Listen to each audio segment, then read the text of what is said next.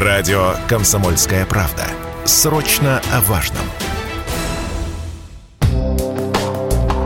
31 столкновение гражданских воздушных судов с птицами, в которых техника получила повреждения, насчитали в Росавиации за период с 1 января по 31 мая этого года. Годом ранее на тот же период в России пришлось всего 17 таких инцидентов. Об этом сообщает РБК. Какой риск для самолетов могут нести такие столкновения, Радио КП объяснил главный редактор журнала «Авиасоюз» Илья Вайсберг.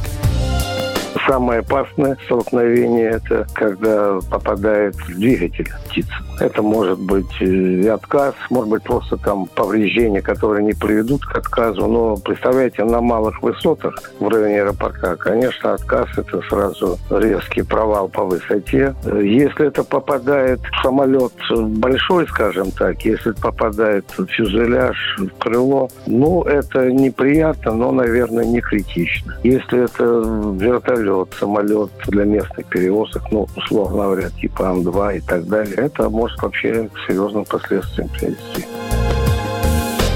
Столкновений, которые повреждений техники не повлекли, в этом году также стало больше, почти на одну десятую. Как считают в Росавиации, это может говорить о недочетах в работе аэропортов и остальных организаций, задействованных в обеспечении полетов. За птичий вопрос в авиации отвечают главным образом службы аэропортов. Ведь инциденты, связанные с пернатами, случаются чаще всего при посадке или взлете, говорит Илья Вайсберг статистика показывает, что большинство столкновений это бывает на малых высотах, в районе аэропортов, аэродромов. Есть специальное оборудование, которое по разным параметрам отпугивает птиц к оборудованию для отпугивания птиц относятся пропановые пушки, издающие громкие хлопки, биоакустические установки, имитирующие тревожные крики разных видов птиц, и акустические установки, имитирующие звуки выстрелов. Используются также зеркальные шары, блестящие ленты и пугало. В некоторых аэропортах для отпугивания даже держат хищных птиц – ястребов-тетеревятников.